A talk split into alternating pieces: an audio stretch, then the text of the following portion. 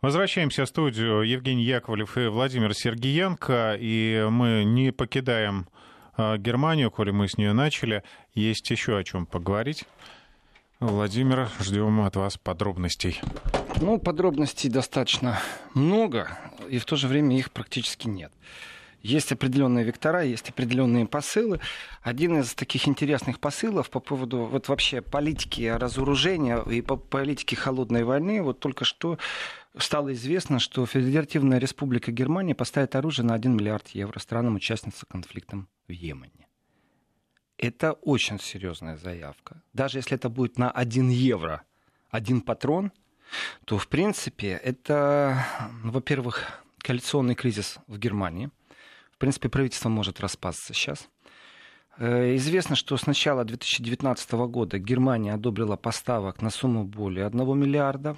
И здесь такое дело, знаете, альянс под руководством Саудовской Аравии, э, и этот альянс участвует в Йемене в конфликте вооруженном, все ж таки никак не влиял на то, что существует ограничение, экспортное ограничение в коалиционном соглашении между ХДС, ХСС и СДПГ. То есть, другими словами, чтобы понятно было, ХДС это партия Меркель, СДПГ это партия Шредера. И вот когда они договорились о том, что они вместе будут возглавлять правительство, они в этом тандеме идут уже давно и удачно, все у них в порядке, то э, договариваясь друг с другом, что давайте вместе создадим определенные партнерские условия, происходит раздача портфелей министров, с одной стороны, а с другой стороны, они говорят, мы, например, не участвуем в аферах с поставками оружия. То есть четко, мы не поставляем оружие, существует имидж Германии, существует философия послевоенной Германии.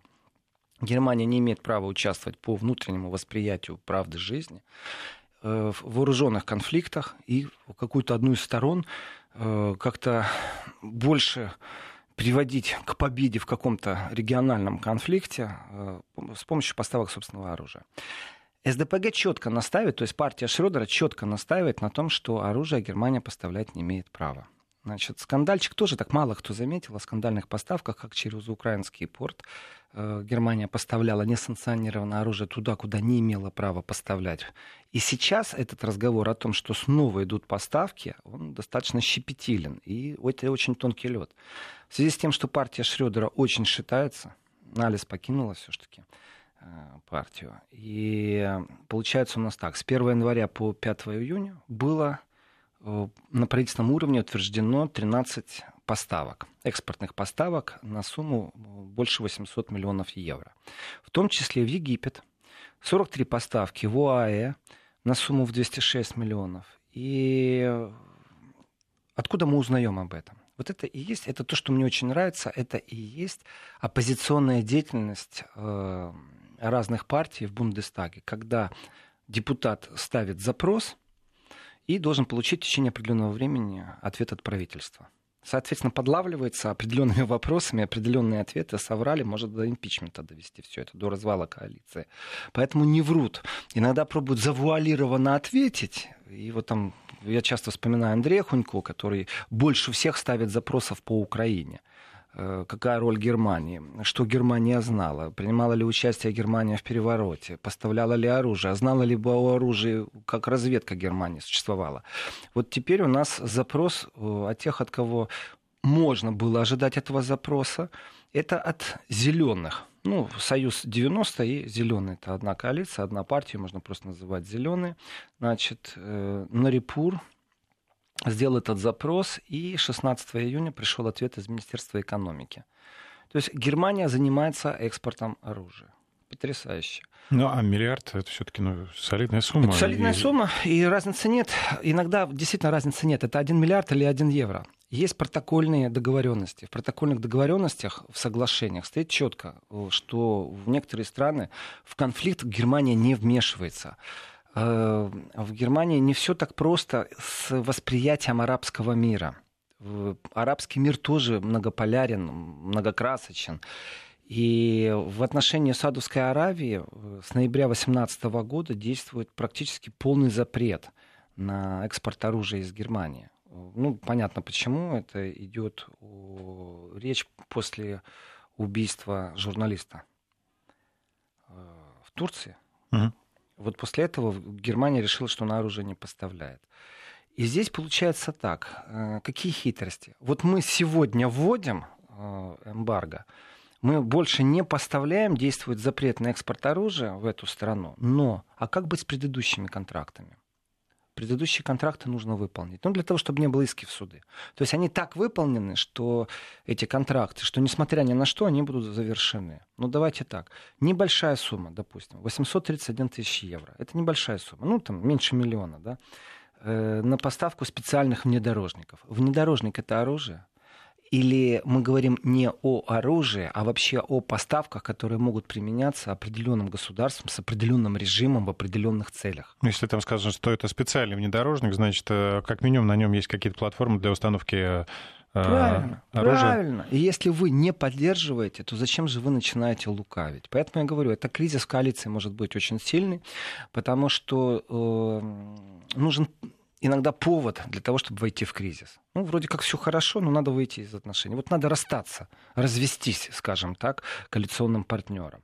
Соответственно, когда в общей сложности насчитывается там больше 120 поставок эм, вот на сумму больше 1 миллиарда, и получатели 8 стран, получается, что Германия сегодня вышла на определенный уровень, и она понимает, как это делать, как держава, э, на экспорт оружия. Здесь конкуренция. С Россией, между прочим. С США. Есть рынки, на которые зайти невозможно. Вот э, постоянно идет уничтожение Турции в контексте закупки российского оружия.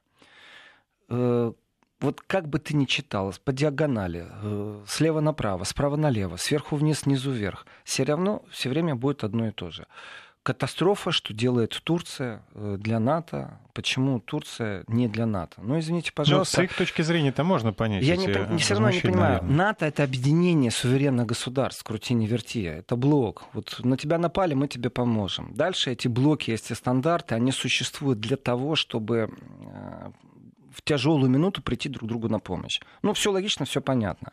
НАТО на себя взяло определенные функции. Теперь они там подгоняют все, стандарты там пробуют сделать, там какие-то еще что-то.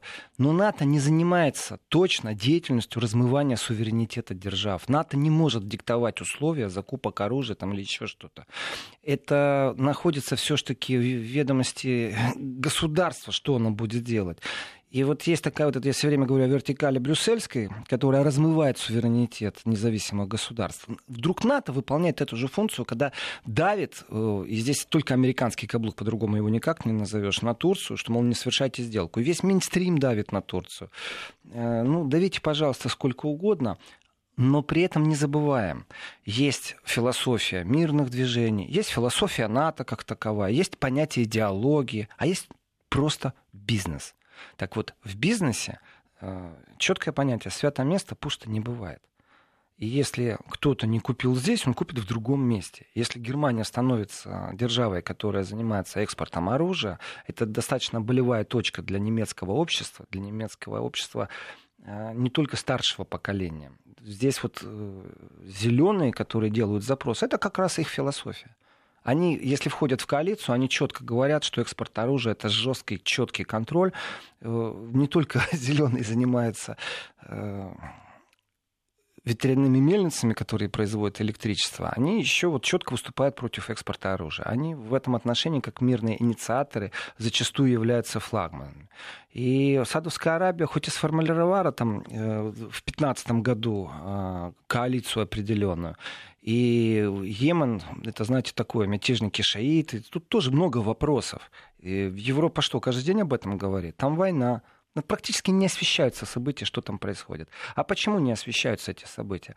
А потому что, во-первых, невыгодно освещать. Как мы будем освещать, если мы туда будем танки поставлять? Внедорожники. Поэтому разницы нету. Это один патрон на один евро или это контракт на один миллиард. Есть факт. Э, там, где война, вы поставляете оружие. То есть Германия зарабатывает деньги, э, поставляя оружие в конфликтные регионы. Это абсолютно новая веха в отношениях э, внутрикоалиционных, которые нужно пересматривать. Но это вот пусть они и делают. Социал-демократы, ХДС и ХСС. Соответственно, социал-демократы, то есть партия Шредера, настаивала на том, что нельзя, нужно прекращать поставки оружия, экспорт должен быть закончен, потому что иначе мы вовлекаемся в войну.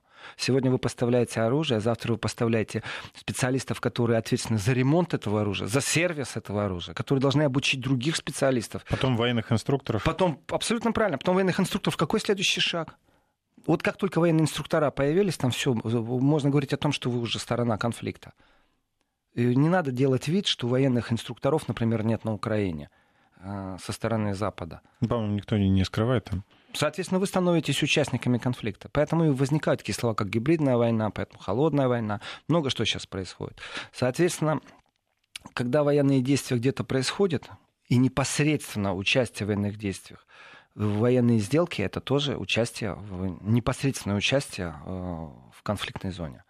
Соответственно, был 2018 году полный запрет на экспорт в Саудовскую Аравию после убийства Хашоги.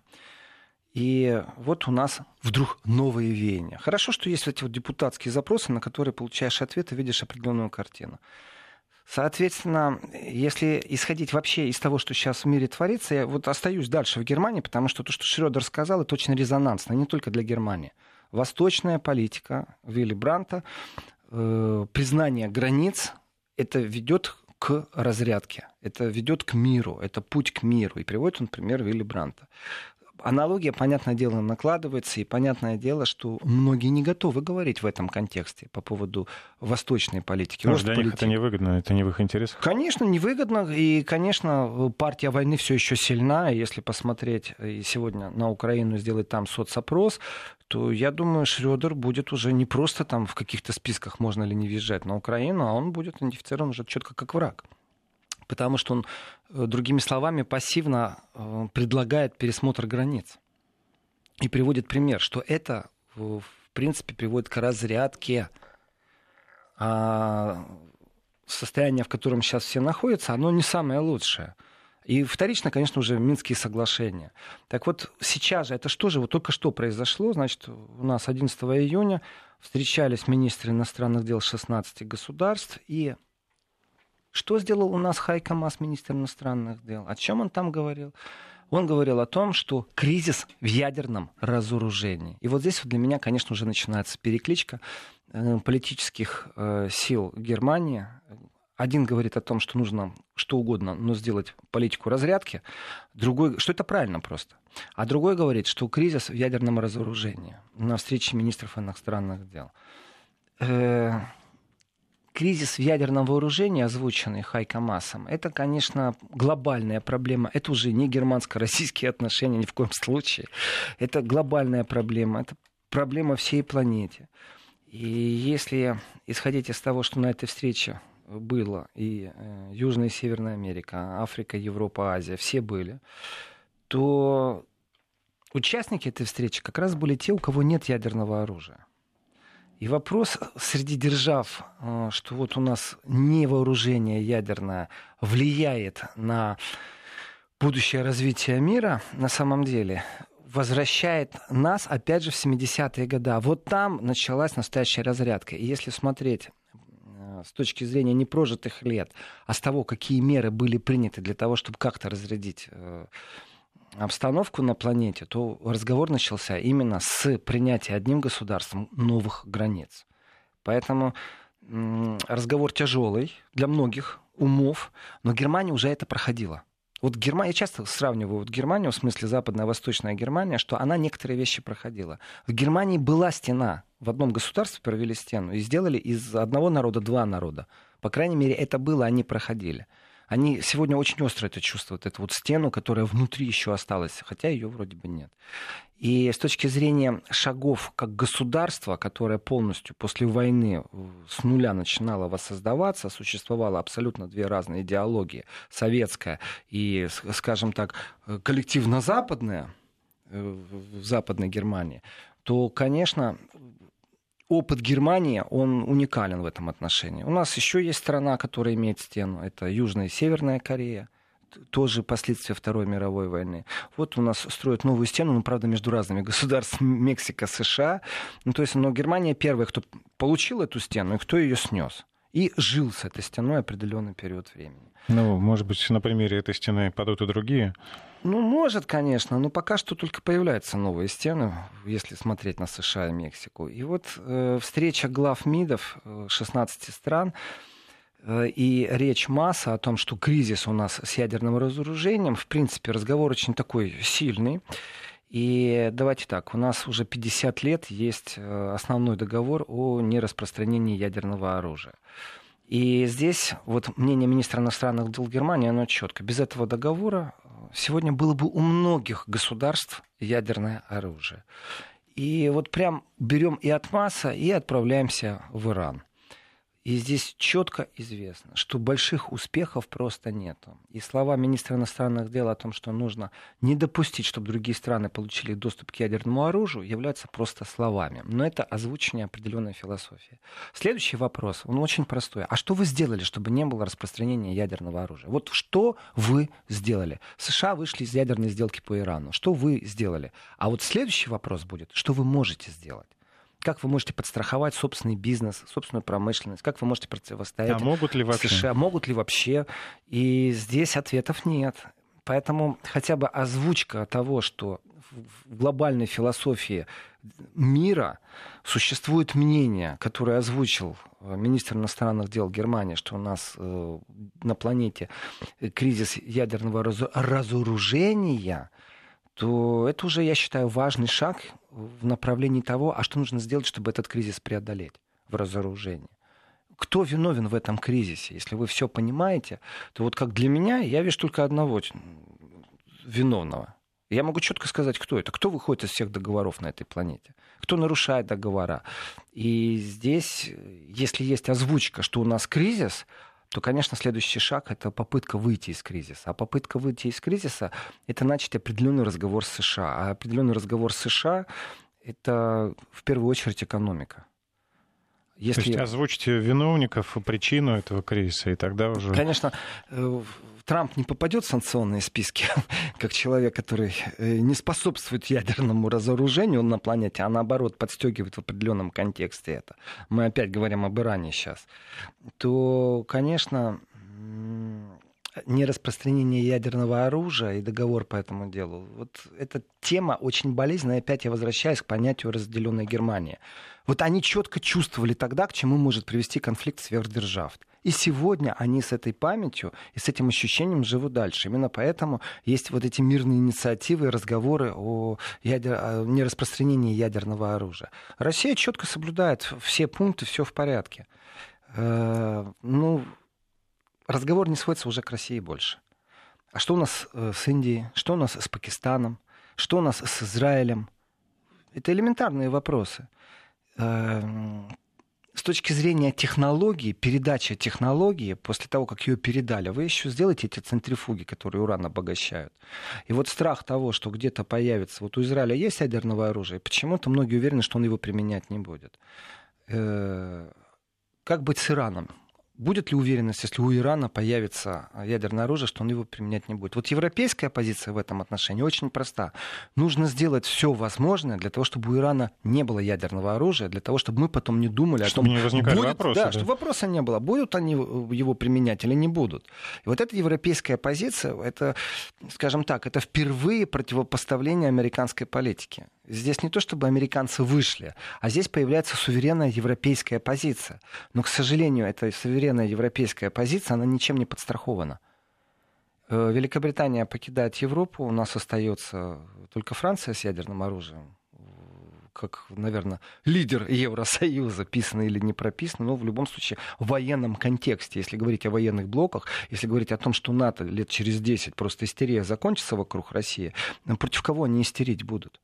Значит, не закончится. Ну, значит, не закончится. Я, я все-таки верю в доброе, хорошее, вечное, в гуманное. И уже поднадоела эта истерия. При этом действительно, и когда начинаешь сравнивать факты, мейнстрим не может уже настолько сильно завораживать э, общественное мнение и руководить политиками. Как бы этот мейнстрим не был под какими-то определенными кураторами. И в этом отношении когда-то все закончится. Может, начнется новый виток, может, инопланетяне прилетят, может, э, вместе Луну будем осваивать. Этого я ничего не знаю, как оно будет развиваться, потому что огромное количество ресурсов уходит не туда, куда нужно. И тогда нужно говорить о глобальных задачах. А глобальная задача — это не распространение ядерного оружия. И вот симпатичен или мне не симпатичен Хайка Мас как министр иностранных дел, есть факт, он озвучил это. Он озвучил эту проблему. А здесь уже совсем иные игроки. Игроки — это действительно сверхдержавы. То есть, другими словами, так, Германию забыли спросить о распространении или распространении.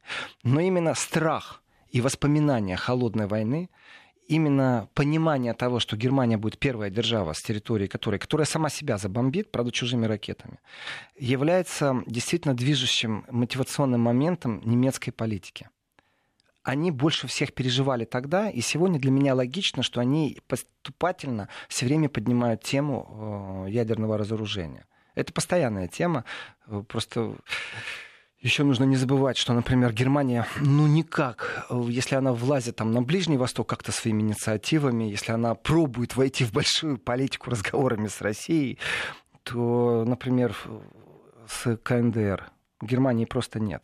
И Европы просто там нет. Почему? Ничего гарантировать не могут. У них нет инструмента гарантий. Ну, Они не могут. При есть... каждом ядерном, ну или как утверждается, при каждом испытании ракеты в КНДР, э, будь то ядерная, не ядерная, все равно идет шквал просто возмущений, выражаются опасения э, в Европе, в Евросоюзе, в Брюсселе. Евгений, вот вы сейчас озвучили, наверное, самый главный инструмент. Шквал Э, возмущений. Ну, как будто бы что-то могут у меня, сделать. У меня другой вопрос. А что они могут предложить взамен? Что они действительно могут предложить взамен? Они могут той же Северной Корее э, предложить стопроцентную гарантию, что их не будет бомбить США. Вот могут они это предложить?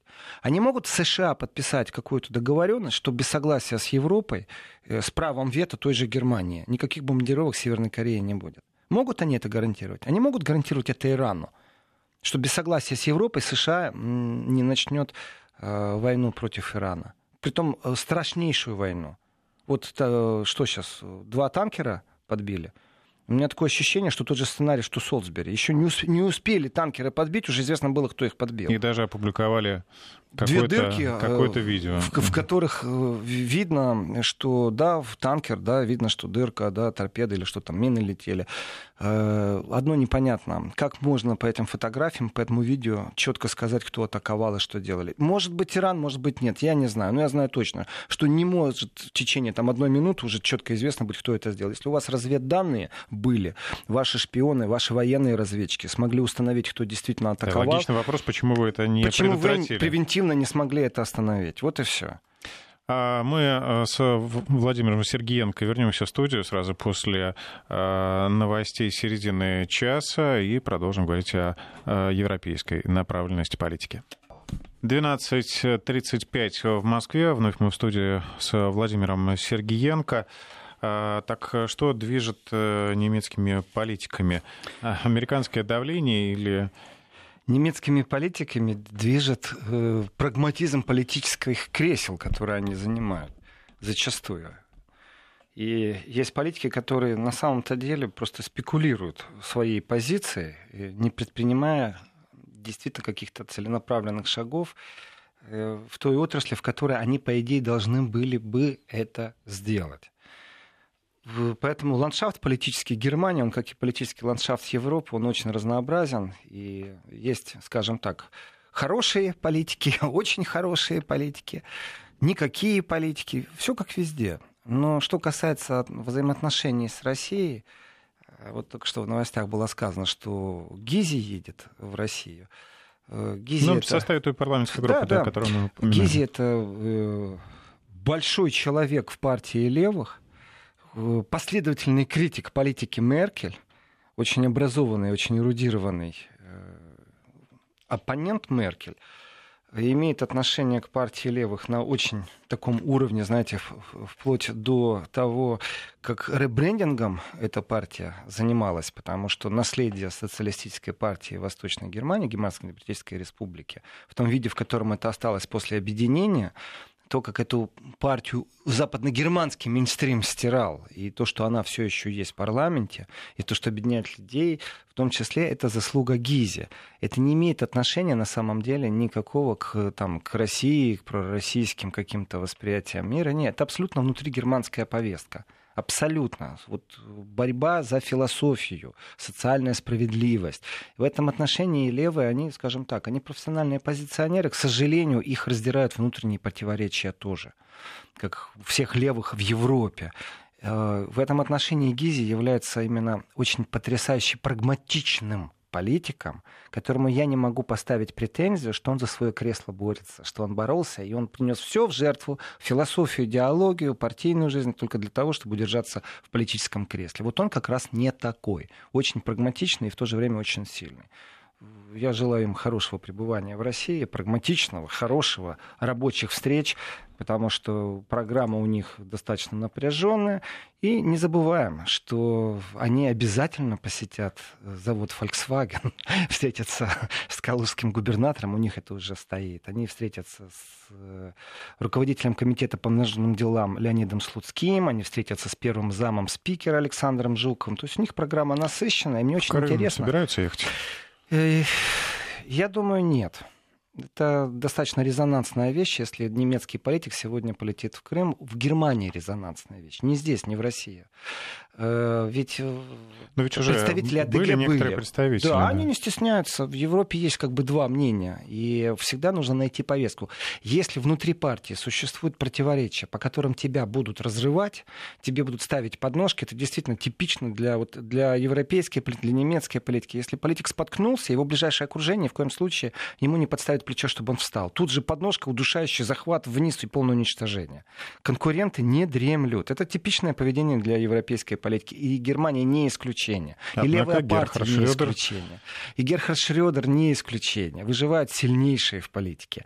И школа политической борьбы Европы, если посмотреть на нее, действительно, это изначально берем внутриполитическую интригу, подавление э, оппозиции внутрипартийное, полностью нужно выработать железную дисциплину, а потом всем дружным строем завоевывать э, демократическим образом большинство в парламенте. То есть хочешь пойти в политику, пройди стажировку в... В любой партии Европе. Европы. На предмет, между прочим, подножек, политических подножек. И в этом отношении, если в партии есть единодушное мнение, например, да, Крым можно посещать, тогда любой политик спокойно, частным образом, не частным, сделает это. Но вот, например, те э, представители альтернативы для Германии, АДГ партии, которые были в Крыму, э, вы себе представить не можете, под каким микроскопом разбирается каждый шаг. Кто оплачивал такси? Ехали ли за свой счет? Гостиницу оплачивали или не оплачивали? А как насчет самолета, который они опоздали, а им предоставил кто-то другой самолет? А можно это расценивать как взятку, что их, например, на другом самолете отвезли назад в Германию, потому что они там с кем-то засиделись из парламентариев и не улетели на том, на котором должны были улететь. Это взятка, нужно было это регистрировать. А вообще они летели по дипломатическому паспорту, а у них было частное приглашение. А они по частному приглашению Крым посетили? Или по дипломатическому? А если по дипломатическому, они кем были уполномочены? То есть разбирается каждый шаг. И вот если внутри партии защищают своих, то даже если вы найдете сегодня в других партиях, там в ХДС, у зеленых, у левых, человека, который скажет, да, я считаю, необходимо посещать Крым, он должен считаться с тем, что его точно так же будут разбирать под увеличительным стеклом. Украину в этот момент никто не слышит. Ее включают, когда нужно вот этот вот хор подпевал, чтобы воспользоваться э, мейнстримовским давлением, создать вот негативный имидж. Тогда звук включит. И так, кто такая Украина? Зачем она вообще нужна в этом понятии, когда у нас внутрипартийные разборки? И вот если нет понимания внутрипартийного, тогда политики и не едут, потому что их заклюют, их сотрут имиджево. И какой бы он сильный не был, разве что предпенсионные, которые больше не пойдут на следующий там, срок в Бундестаг. И это закономерность такая. Поэтому прежде чем сделать определенные шаги, они начинают в своей фракции все согласовывать. Согласовать с одним человеком легче, чем когда у тебя их 200. И существует вот эта вот единая фракционная политика. В принципе, это партийная дисциплина, и, в принципе, это вот есть лоскутковая э, представительская демократия в Германии. Она оторвана от реальности народа, и очень сильно напоминает функционерство Политбюро. И я сейчас, между прочим, процитировал никого иного, как Гизи. У нас пару книг в издательстве его выходило, поэтому ознакомлен. Не могу сказать, что от корки до корки все прочитал, но иногда... Ну, с основными тезисами. Тезисы, знакомы. да, читаешь. И вот это вот функционирование, которое напоминает э, пережитки ГДР в худшем смысле слова, не в лучшем, оно существует в партийном движении. Поэтому я им желаю рабочего такого жесткого графика, чтобы они как можно больше смогли проработать, эти парламентарии, которые будут целую неделю в России, чтобы они познакомились с реальной Россией. И насчет вашего вопроса, поедут ли они в Крым, если у них мужества хватит, они могут частным образом сесть на самолет, полететь в Крым, встретиться с кем они считают нужным. В программе записано, знаете, э, местные фонды, каждая партия имеет свой фонд. Эти фонды имеют представительство, в том числе и в России. И местные фонды или там э, ассимилированные фонды, партийные и другие фонды организовывают встречи по своим каналам. То есть вот есть официальная программа, там встреча с Жуковым, со Слуцким, а есть еще и другая программа. Вы что думаете, что немецкий политик приедет в Россию, встретится в Думе с кем-нибудь, там, с, э, с замом спикера, с главой комитета по международным делам, и вернется в свою фракцию, и вот на этом все закончилось. Он расскажет, мы съездили, поговорили. Нет, ну что вы. Для того, чтобы встретиться с этими людьми, он должен сказать, что мы встречались с представителями гражданской оппозиции, гражданского общества. И я уже могу сказать, с кем будут зеленые встречаться. Я уже могу сказать, с кем будут встречаться представители ХДС, потому что это все одна и та же шарманка. Они должны подстраховаться, когда они вернутся к себе в Германию. Ну, они просто чтобы обязаны. они могли сказать, Конечно, что мы рассмотрели опять... все знания, да, что, что мы рассматривали, мы встречались э, с, с этими самыми ярыми противниками Кремля, надо поддерживать гражданское общество. Они обязаны это сделать для того, чтобы во фракции их по головке погладили и сказали, молодцы, вот это правильно. По-другому они не умеют функционировать, к сожалению. Мужественно поступает, вот здесь правда, вот из оппозиционных партий это АДГ и левые. Ну, это крайне левый, крайне правый флаг, скажем так, но все в рамках демократии. А с точки зрения фракционной борьбы, вы найдете действительно много политиков в любой партии, которые прагматично смотрят на экономику, прагматично смотрят на события э, конфликтные по Украине, именно прагматично. Но он связан по рукам и по ногам, и это прям как обязаловка. Едешь в Россию, обязательно встретиться с представителями гражданского общества. Это твое алиби, чтобы тебя потом имиджево не стерли в Германии, потому что под микроскопом будут все разглядывать. Это такие, знаете, специфический контроль, но только не гражданский, а именно функционерско-партийный.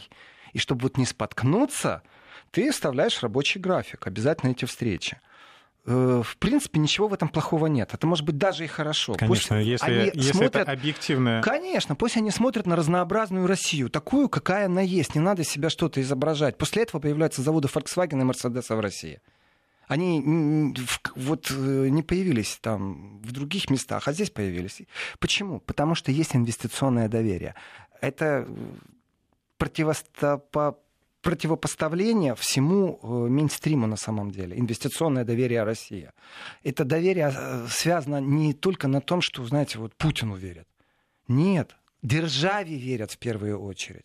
Путина сменят, а завод-то останется это доверие именно державе как партнеру. Поэтому Северный поток — это доверие державе в первую очередь. Что даже в холодную войну все время, почему вот возвращаемся к холодной войне, поставки из России были постоянно из Советского Союза. В этом отношении, действительно, я им желаю такого хорошего напряженного графика, чтобы они вернулись в Германию и рассказали, как оно есть. На секунду остановимся. Вести ФМ. Ну что ж, итоги этой поездки, я надеюсь, что мы подведем уже в следующее воскресенье. Надеюсь, новости и впечатления от этих депутатов будут. И когда мы снова встретимся в этой студии, то как раз узнаем, что же они увидели и что они про, Осталось... нас, про нас подумали. Давайте перейдем уже. Да. Давайте, да. Осталось не так много времени. У нас не только Германия, у нас еще и другие страны существуют в Европе. И в этом отношении мне очень так заинтересовала одна тема, очень необычная тема. Это специфическая забастовка. Специфическая во всех отношениях забастовка. Общенациональная забастовка женщин в Швейцарии. Вот так вот. И общенациональная забастовка женщин в Швейцарии связана, знаете, с чем? С тем, что женщины в Швейцарии чувствуют себя пораженными в правах. И организаторы этой забастовки с привлечением трудозанятых женщин в Швейцарии, даже вот как-то слова нужно подбирать толерантно правильно, Э, потому что могут меня обвинить, что я тоже дискриминационно отношусь э, к женщинам, потому что вот слово домохозяйка и трудозанятые, оказывается, могут задеть определенных кругов. Это неправильная вот категория э, разделения а женщин. Трудозанятая это не та, которая работает на какой-то определенной работе. Работница. И организаторами являются профсоюзы, организациями, организаторами являются левые социал-демократы. Так вот, речь идет действительно о равных правах делах. 14 июня, это у нас пятница была, тысячи швейцарок прекратили работу. Тысячи одновременно. Именно в знак протеста гендерной дискриминации в обществе на рынке труда. Вот это так и звучит.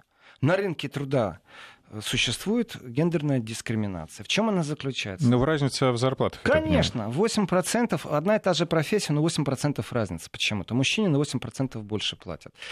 Эм, пару раз меня в Москве везли женщины-водители такси. Угу. Мне настолько это интересно было, я их спрашивал, как они себя чувствуют вообще. Вот элементарные вопросы, как с пьяным клиентом, как с агрессивным клиентом, как с клиентом, который кошелек забыл. А вы сравните, вы общаетесь с коллегами по таксопарку, а вы сравниваете свою зарплату. Почему мне было интересно? Потому что в Германии тоже вот женщины-водители, и в Швейцарии меня женщины-водители водили.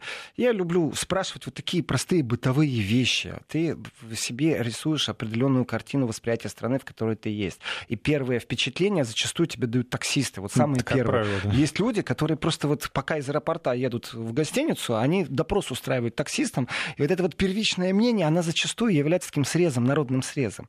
Так вот, э, э, водитель такси, женщина в России, мне сказала, что она не больше, не меньше зарабатывает, чем коллеги. Коллеги иногда э, даже по рассказам зарабатывают меньше. Почему? Она говорит, ну, они ленятся, а я нет сказала женщина-водитель такси в России. Что же касается Швейцарии, э, восприятие, это же не мое восприятие, это их восприятие. Если у них тысячу людей бастуют, то есть одновременно взяли и сложили инструменты труда. Представляете, вы подходите на кассу, а женщина не работает. Почему? А у меня забастовка. Вы садитесь в автобус, а там водитель женщина или в трамвай. Вы садитесь в трамвай, а там водитель. Э, трамва... Э, вагоновожатая? Да, вагоновожатая. Вагоновожатая, красивое слово. Знают ли такое в Швейцарии, слово не знаю. И локомотив фюрер. Тоже такие слова, которые мы знаем, и фюрер, и локомотив. Фюрер, видимо, намекает на мужскую профессию. Правильно. Вы сейчас четко подчеркнули. Это в русском языке э, слова, которые имеют вот, германское происхождение, латинское происхождение, не склоняются. А в немецком языке, а Швейцария частично это тоже немецкоговорящая страна, э, есть склонение. У них фюрер и фюрерин. Так что локомотив фюрерин это и будет вагоновожатая. Дословный перевод, кстати, получается. И вот все одновременно бастуют. Это достаточно сильно. Почему? Потому что 8% разницы между э, одинаковыми профессиями сводится к тому, что в пенсии разница 40% вот эти 8% месячные... Ну, а 40 там уже подбега, можно, если уж совсем округлять, то почти в два раза меньше. Ну, давайте так, это притягивание за уши наглое, нас обвинят потом в пропаганде. И так существует в Европе уже центр, который отслеживает пропаганду, знаете, и их так заносят. Нет, мы не будем, давайте, говорить, что это почти половина 40. Давайте так, действительно, пенсионный возраст, когда женщина доходит до пенсионного возраста, выясняется, что работала настолько-то точно такую же профессию, э, точно такая же выработка по годам, а у нее пенсия на 40% меньше, это разговор, есть о чем задуматься. А все складывается из того, что ежемесячно 8% зарплата меньше. Соответственно, э, второе требование, которое швейцарки выставляют, и почему они вышли на швейцарскую забастовку, это больше прав для женщины, чтобы у нее было больше времени для домашних дел и для семьи.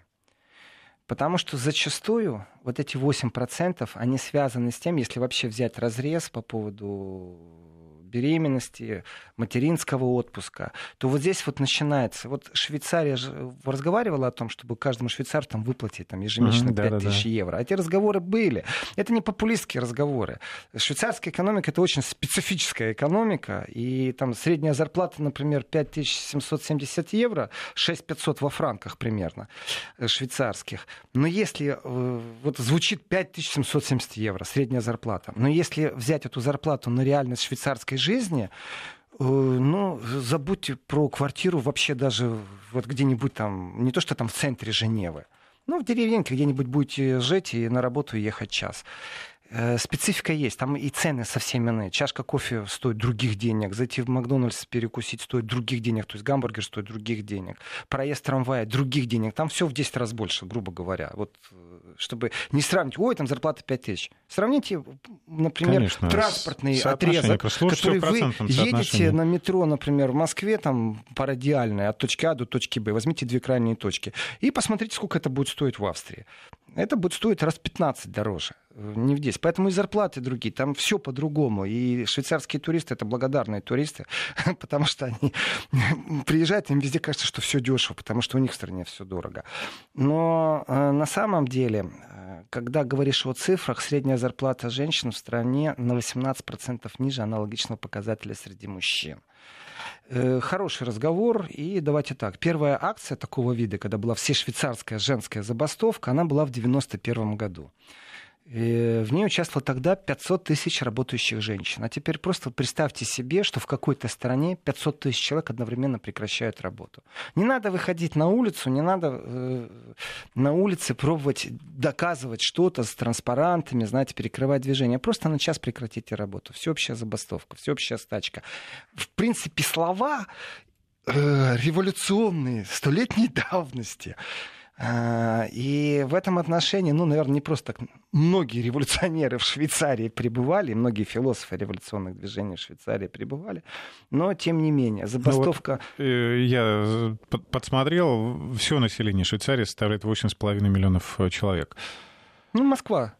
Меньше меньше Москвы, да, и притом разброс, разбросанная по горам, по долам, имеющая очень специфическую банковскую систему, нарушающая уже тайну банковского вклада, то, что было раньше, но за то время, пока она не нарушала тайну банковского вклада, она заработала такое количество денег, что действительно думает, как каждому жителю выплачивать и доплачивать, потому что сидим на мешках э, с деньгами и не знаем, что с ними делать, а если говорить о правовом поле, то Швейцария сделала семимильные шаги в открытую систему банков, банковскую.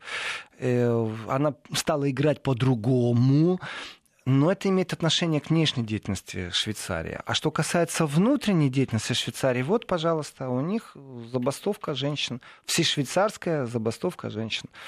Что я могу сказать? Я желаю им успеха. Пусть они добывают, добиваются на этом поприще определенных успехов. Ну, а вообще в чем может быть причина? Это работодатель же определяет уровень зарплаты. Ну, вот сидят два кассира в одном супермаркете. Слева мужчина, мужчина справа женщина. Я думаю, как раз э, мужчины-кассиры получают столько же, сколько и женщины-кассиры. Ну, то есть это идет э, речь Я не думаю, речь идет о других профессиях. И здесь контрактовые условия, договоренности, оплата про час, за час, вот я говорю про час, вставил сразу латынизм. Оплата, почасовая оплата, она связана не с теми профессиями, которые мы видим в повседневности. А как насчет врачей, а как насчет э, э, воспитателей? Есть госслужащие, там учитель приравнен к госслужащему, зарплата будет одинаковая. Плюс давайте по-другому. Когда женщина уходит в декретный отпуск и э, потом по уходу за ребенком материнский отпуск, она же в этот момент не получает 100% зарплаты.